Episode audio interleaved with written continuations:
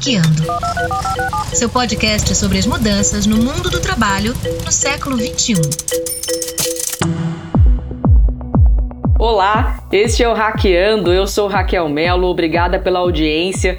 Neste sexto encontro, eu estreio Hackeando Obras, edições especiais que eu vou fazer de vez em quando, trazendo convidados e convidadas cujos projetos ou obras falam sobre o mundo do trabalho. Projetos que podem ser livros, espetáculos, expressões artísticas, enfim. Se você tiver, inclusive, alguma sugestão para o Hackeando Obras, mande seu e-mail para podcast.hackeando.com.br Nesta estreia do Hackeando Obras, eu converso com o sociólogo Ricardo Antunes, que é professor de Sociologia do Instituto de Filosofia e Ciências Humanas da Universidade Estadual de Campinas, a Unicamp, e um dos principais nomes da sociologia do trabalho no Brasil. O professor Ricardo acaba de lançar pela editora Boitempo o livro digital Coronavírus, o trabalho sob fogo cruzado. Professor, muito obrigada pela sua participação aqui no Hackeando. É, eu que te agradeço, Raquel. Boa tarde a você e aqueles que nos assistem e nos ouvem. Professor, nós vivemos no Brasil uma combinação de crises, né? Me refiro à crise política, econômica, sanitária com a Covid-19, mas este cenário e os problemas que resultam dele não são exclusivos do Brasil. A primeira parte do seu livro aborda esta combinação de fatores que resultaram neste panorama em que a gente está vivendo. O senhor poderia elencar para os nossos ouvintes que fatores são esses e como eles afetam a vida dos trabalhadores e das trabalhadoras no Brasil e também no mundo? Perfeito. A primeira ideia que eu apresento neste pequeno livro é uma ideia que eu já venho desenvolvendo em trabalhos anteriores, porque esse não é um fenômeno recente, e que pode se resumir ao seguinte elemento. O capitalismo, especialmente depois de 1973, ele assumiu a, a sua tendência a mais destrutiva ao longo de toda a história. Né? Primeiro, porque ele é resultado de um tripé que lhe comanda. E esse tripé é, é composto, de um lado, pelo ideário e pela pragmática neoliberal, que é, em última instância, como todos sabemos, a prevalência absoluta dos mercados. E o Estado só entra, como hoje no Brasil, governo Bolsonaro, só entra para garantir, o Estado é forte só para garantir o capital. E é, aspas, fraco ou inexistente para atender às solicitações das classes, da classe trabalhadora, dos movimentos sociais, das periferias, etc. O segundo traço desse tripé é dado pela hegemonia do capital financeiro. Tudo que se faz hoje é uma política conformada e desenhada pelo capital financeiro. É a hegemonia do capital financeiro com o capital mais mundializado. Né? E a terceira característica desse tripé, que no seu conjunto é profundamente destrutivo, né, é o desenvolvimento de uma tecnologia informacional e comunicacional. Há um incremento tecnológico que nesses minutos, meia hora ou pouco mais que vamos conversar, certamente novos experimentos estão surgindo. E é claro que se, se a tecnologia sempre foi algo que a humanidade se preocupou, o primeiro homem, a primeira mulher, quando deram o salto ontológico em relação ao último primata, obviamente que eles começaram a tecer, criar os seus meios de vida, melhorar os equipamentos para poder caçar, pescar, uma coisa natural. Isso é o avanço tecnológico. Só que a tecnologia do nosso tempo, ela tem uma, uma autonomia pequena, tá certo? e, e importante. Mas ele é fundamentalmente a grande tecnologia das grandes corporações. Elas é que controlam. A inteligência artificial, primeiro as grandes corporações, depois a humanidade. Então, em última instância, esse movimento, como não é de uma tecnologia voltada para a humanidade social, mas é uma tecnologia voltada para a disputa entre as corporações, né, ele tornou-se um cenário muito destrutivo. Muito bem. Esse cenário destrutivo ao qual o senhor se refere culminou no que o senhor chamou no seu livro de capital pandêmico, que seria inclusive responsável pela pandemia e também afetaria a população de formas diferentes, não é isso? Veja bem, nessas destrutividades, dois ou três traços se acentuam. O capitalismo né, e o seu sistema de metabolismo social, como eu trabalho no, no meu livro, retomando uma ideia que é do Marx, mas especialmente trabalhado pelo filósofo húngaro, que morreu recentemente, né, em 2017, mas que viveu muitas décadas na Inglaterra, o Steven Mesaros, há um sistema de metabolismo social do capital, como se fosse um corpo humano, onde o seu funcionamento visa o enriquecimento de um grupo que é o proprietário da riqueza social. Mas, ao mesmo tempo, ele depende do trabalho, que é o ente social que cria a riqueza. Porque sem trabalho humano, por mais tecnologia que se tenha, não há criação de riqueza. A tecnologia potencializa a enésima riqueza. Então, eu posso reduzir cada vez mais o trabalho vivo, eu amplifico o trabalho morto, maquinário, técnico, científico, eh, informacional, digital. O que eu produzia antes, numa hora de trabalho, 100 peças, eu passo a produzir mil peças em uma hora de trabalho, tá certo? Porque eu potencializei a tecnologia, mas eu preciso do trabalho humano. O capital sabe melhor do que ninguém isso, que ele precisa do trabalho humano. Muito bem. Este processo, então, da pandemia nos mostrou que o capitalismo ele não funciona sem o trabalho humano. Ele não se realiza, ele não se efetiva. Porque sem o trabalho humano, o lucro e o valor, a mais-valia, a riqueza privada não se efetiva. Mas, por outro lado, é, Raquel, o capital, ele aprendeu a, a conviver e controlar o trabalho. Então, primeiro, eu tenho que dizer que o trabalho é irrelevante, ainda que ele seja absolutamente irrelevante. E segundo, eu tenho que depauperá-lo, reduzi-lo ao menor tamanho possível, tá certo? E intensificá-lo, por isso a tecnologia. Mas acontece que ao fazer isso, e aí entra o problema que me leva à pandemia, o capital acentua o seu traço de destrutividade em relação ao trabalho e à natureza uma parte que eu me dedico no livro, eu não sou especialista nisso, mas pra, há muito tempo que eu trato, que eu estou acompanhando essa dimensão, quer dizer, a, o modo como a natureza está sendo destruída é inteiramente similar à destruição do trabalho. Ambas são imprescindíveis, mas ambos estão sendo destruídos. Vai chegar um limite. E a pandemia é a expressão desse limite. O sistema do capital não foi pego de surpresa por uma pandemia, fenômeno da natureza que veio dos céus ou dos infernos, tá certo, para nos atacar. Não, a pandemia é uma criação, é uma criatura do capitalismo. Né? Bastaria dar um exemplo, né? que eu ouvi de um infectologista importante falando outro dia. Se, os, se o aquecimento global gera tantos degelos, né? tá certo? E estas áreas gélidas se derretem, aqueles milhares e milhões de vírus que estão congelados saem e procuram buscar o, o que fazer. E estão fazendo.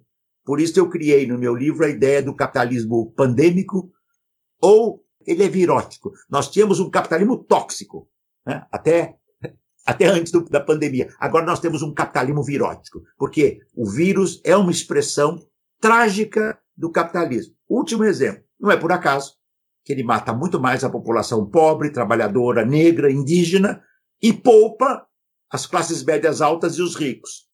Não porque o vírus escolhe, não, é que as classes médias altas sabem se defender. Hospitais altamente sofisticados, moram em habitações absolutamente seguras, com espaços livres, podem fazer isolamento social, quarentena e o que for.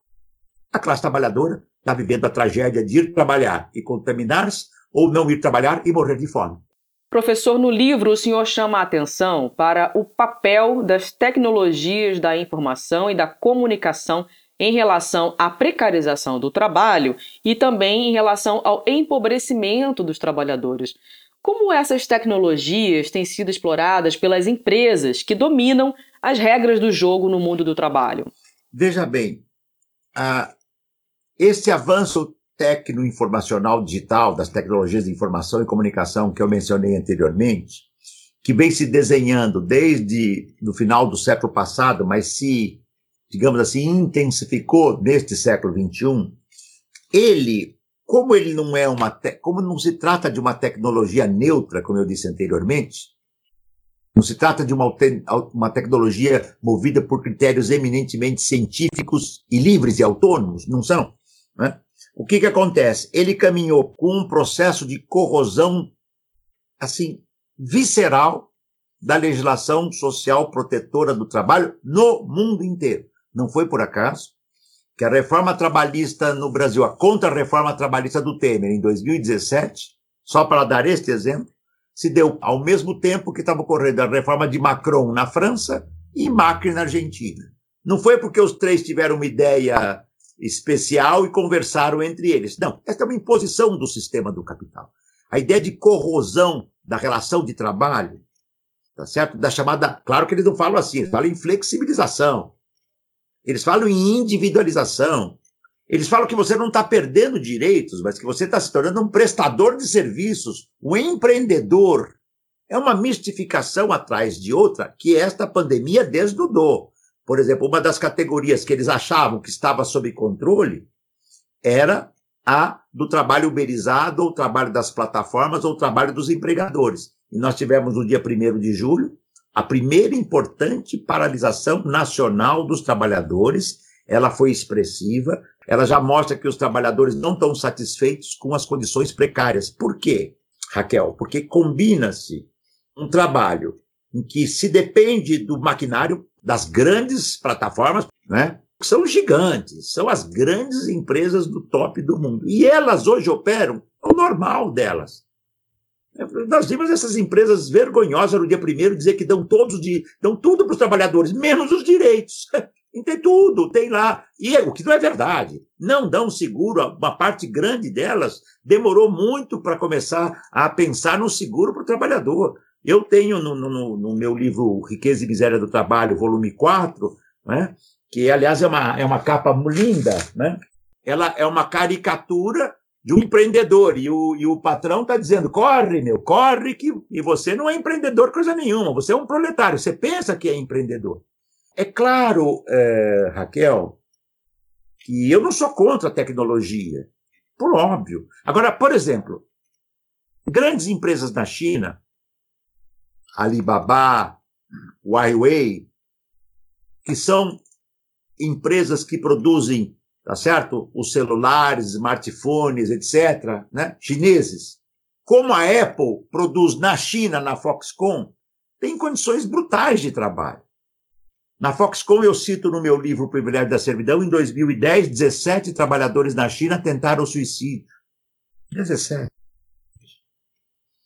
Na, na empresa Huawei Alibaba, existe um sistema que chama, sistema de trabalho chamado Sistema 996.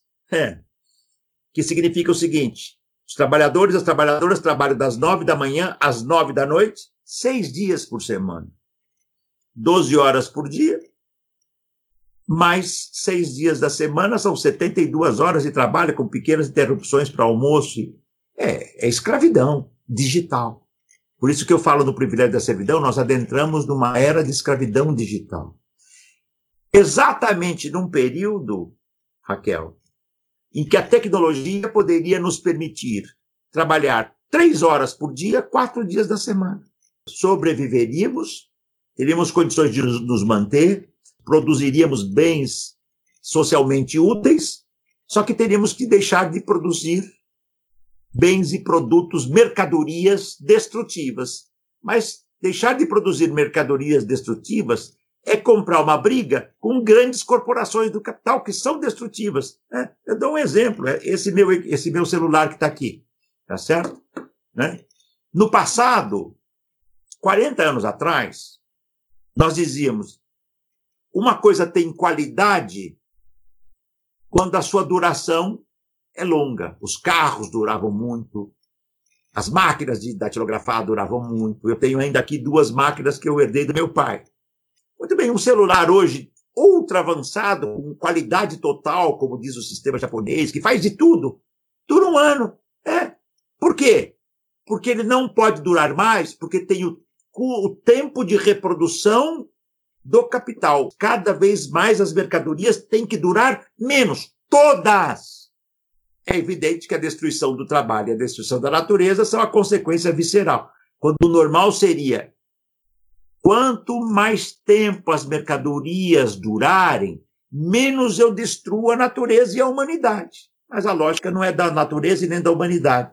Bem, como o senhor pontuou e também os especialistas na área da saúde e do meio ambiente também destacam, as lógicas inconsequentes e irresponsáveis adotadas por parte das empresas, dos governos e também das pessoas no que diz respeito à exploração da natureza, assim como os modos de produção e o consumo excessivo, são responsáveis pela tragédia humanitária que a gente está vivendo. O senhor acredita que é possível mudar, transformar essa realidade? É, acredita que a gente consegue sair dessa encruzilhada? Veja bem, eu, eu, eu, eu, eu desenho no, no meu livro duas possibilidades daqui para frente. Acho difícil que haja é, outra, porque no fundo são duas. Uma que é este mundo que nós estamos vivendo, tá certo?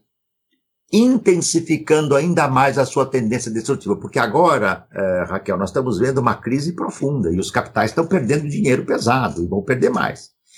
É óbvio que eles já estão maquinando não é? o quê? Jogar o ônus dessa crise em cima, como toda crise, da classe trabalhadora. É ela que vai pagar. Tá certo? Então ela vai ter mais desemprego, mais precarização, mais informalidade. Né? Em março de 2020, a nossa informalidade era 40%. Daqui dois anos, ela vai ser, tá certo? 60%. E se ela não for 60%, se ela ficar nos 40%, o que pode acontecer, é porque nós vamos aumentar, tá certo? O desemprego de 13%, 14% para 25%, 26%. Porque a, a, última mensuração do IBGE é muito interessante. Reduziu o número de informalidade. Sabe por quê? Os informais estão desempregados. Ou seja, Agora, a tragédia piorou. Por isso que eu digo, o certo é chamar de informal desempregado. Porque o informal, quando ele emprega, ele faz bico, ele faz uma coisa, outra, uma aqui, ali, acolá, trabalha que nem louco e tal, como os uberizados. A alternativa que se coloca, então, é a segunda e é outra: reinventar um novo modo de vida. Ah, professor, isso é difícil. Bom, eu não estou falando que é fácil. O capitalismo levou pelo menos três séculos para se tornar dominante. Pelo menos do século XV, quando ele deu seus primeiros passos, acumulação primitiva, exploração colonial, mercantilismo. Nós estamos desafiados a pensar num novo modo de vida, com uma diferença. A humanidade está se perguntando, e eu dou duas pistas. O que, que nós vimos em relação ao trabalho nesses quatro meses que nós estamos aqui sofrendo a pandemia? Uma série de trabalhos que são não essenciais só servem para acumulação de riqueza de alguns. Né? E o que emerge são os trabalhos efetivamente humanos sociais. Então nós temos que recuperar o trabalho dotado de sentido e começar a eliminar o trabalho desprovido de sentido. Segundo elemento que é importante e que mostra o desafio é a questão ambiental. Então nós temos que reinventar um novo modo de vida, onde o trabalho seja diferente, a natureza seja diferente, a questão ambiental tem que ser inteiramente revista e a relação entre gênero, raça, etnia, tá certo? Tem que ser inteiramente redesenhadas de modo que uma igualdade substantiva seja vital. Por isso que eu concluo meu, meu livro dizendo é preciso reinventar um novo modo de vida. Eu sei que não é simples. Né? Na história da humanidade, as grandes e profundas mudanças acabam ocorrendo quando a situação se torna insuportável. E nós, com a pandemia, passamos, passamos da situação do insuportável, estava até fevereiro desse ano. Agora nós não estamos do insuportável, nós não estamos do inferno de Dante, nós estamos da fossa do inferno de Dante. Não dá mais, não dá mais. Bem, resumidamente, o senhor sugere no livro que uma das saídas para a grave situação que vivemos é a valorização e a proteção dos trabalhadores e trabalhadoras cujas atividades são essenciais para a sobrevivência da humanidade, como, por exemplo, a saúde e a alimentação. Pois bem, eu finalizo aproveitando esse gancho então, perguntando para o senhor qual a sua análise sobre as ações, os movimentos dos entregadores que nasceram no meio desta pandemia e têm sido responsáveis por algumas das maiores manifestações de trabalhadores na história recente do país. Te respondo primeiro de modo breve e depois desenvolvo rapidamente. Primeiro, vejo esse movimento e o saúdo de modo espetacular, porque ele mostra né, que uma atividade que era tratada com desdém pela sociedade é hoje vital. Se eu preciso de um alimento, porque por algum motivo eu não posso cozinhar, eu peço, e é um trabalhador ou uma trabalhadora, tá certo? Que vai nos trazer. Neste caso dos aplicativos e dos uberizados em geral, há uma prevalência do trabalho masculino, né? Mas há também trabalhadoras em número menor com motos, tá certo? Agora, ao mesmo tempo em que é um movimento espetacular, porque ele luta por direitos, pagamento melhor mínimo de cada corrida, tá certo? taxas melhores de pagamento, porque o que, que acontece com a maioria desses trabalhadores? Raquel, eles começam a trabalhar, aumenta a jornada e diminui, porque como tem mais trabalhadores sobrando, as empresas vão incorporando mais e vão barateando o custo da força de trabalho. E, consequentemente, barateando o salário desses trabalhadores. Eles lutam pelo fim do bloqueio. Né? Eles podem ser bloqueados, eles e elas podem ser bloqueados a qualquer momento. A empresa diz: não, você não é mais parte da nossa parceria. E acabou. Ele não tem nem como se comunicar para a empresa para saber por que, que ele foi cortado. Eles são contra o sistema de avaliação, que é nefasto. Agora, eu disse que respondia de dois modos. De outro lado, para mim não é nenhuma surpresa, Raquel. Este novo contingente de trabalhadores, que eu chamo do novo proletariado de serviços da era digital, mesmo sendo fragmentado, mesmo sendo heterogêneo, mesmo sendo individualizado, mesmo estando introjetado pelo falso ideário do empreendedorismo, ele vai responder porque a intensidade do trabalho, tá certo? O vilipêndio, o saque é de tal intensidade que ele vai encontrar formas de auto-organização, de sociabilidade com o seu colega, e é espetacular. O mesmo algoritmo que controla o tempo, o movimento, os horas, minutos, segundos da sua atividade, tá certo? A mesma plataforma que ele subordina como um escravo digital permite que ele tenha contato com os colegas pelos WhatsApps, dos espaços que eles ficam. E é ali que nasce o espaço de sociabilidade. E é ali que começa a sair as revoltas e as rebeliões. Nós adentramos, está isso também no meu livro Privilégio da Servidão. Nós adentraremos em uma nova era de explosão das lutas sociais a um novo proletariado que não é classe média, é um proletariado de serviço. A questão importante aí para finalizar, Raquel, é que nós tivemos no século XVIII, XIX XX, mas a partir do século XVIII, o nascimento de um proletariado industrial. Nós tivemos o nascimento no século XIX, XX e até hoje do proletariado rural. Nós estamos vendo agora a explosão, o crescimento espetacular do novo proletariado de serviços que se expandiu com o neoliberalismo e com a privatização de tu, tudo que era público, quase tudo, com raras exceções que são as zonas de não mercadoria. Mas quase tudo, saúde, educação, previdência, cárceres, eh, eh, transporte coletivo, estradas, é tudo privatizado, ou quase tudo. Nasceu um proletariado, tá certo? Que está percebendo que é parte das lutas sociais.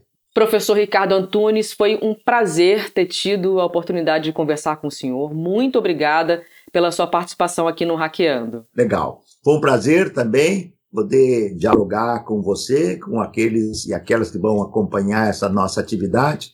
E as nossas lutas continuam, né? Nós temos que sair dessa pandemia com o melhor mundo. Um abraço, então, a todos e todas, e em particular para você.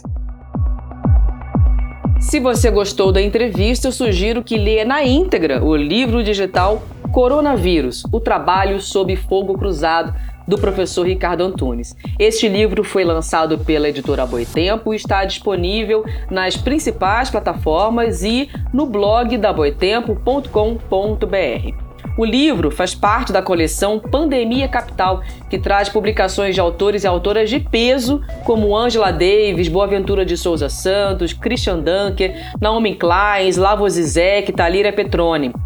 Vale dizer também que os direitos autorais de todas as obras da coleção Pandemia Capital da Boitempo serão revertidos para o Fundo de Emergência para Sem-Tetos afetados pelo coronavírus, organizado pelo Movimento dos Trabalhadores Sem Teto, o MTST, e também para a Organização Internacional Médicos Sem Fronteiras, que trabalha ajudando populações afetadas por crises humanitárias em todo o mundo.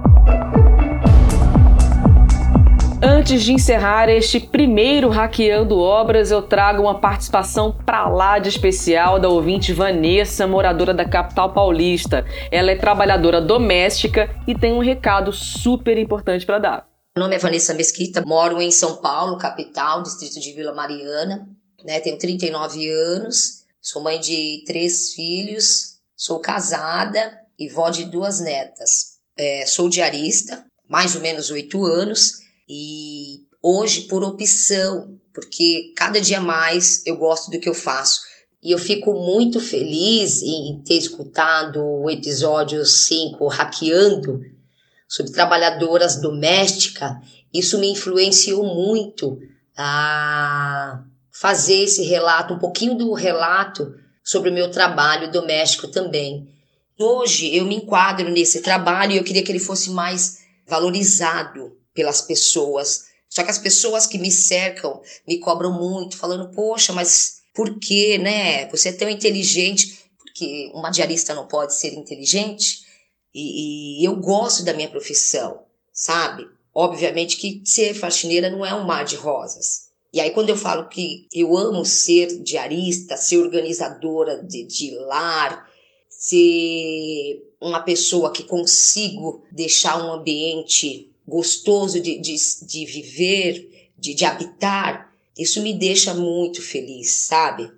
Mas é, é triste, porque nós somos muito pressionadas a viver numa sociedade onde, para estar inserida, só se for no mundo corporativo. Caso contrário, demos errado, sabe? Porque o trabalho da faxina, do trabalho doméstico, é para quem não é instruído no saber. Mas não é isso, ao contrário. Tem a nossa satisfação também.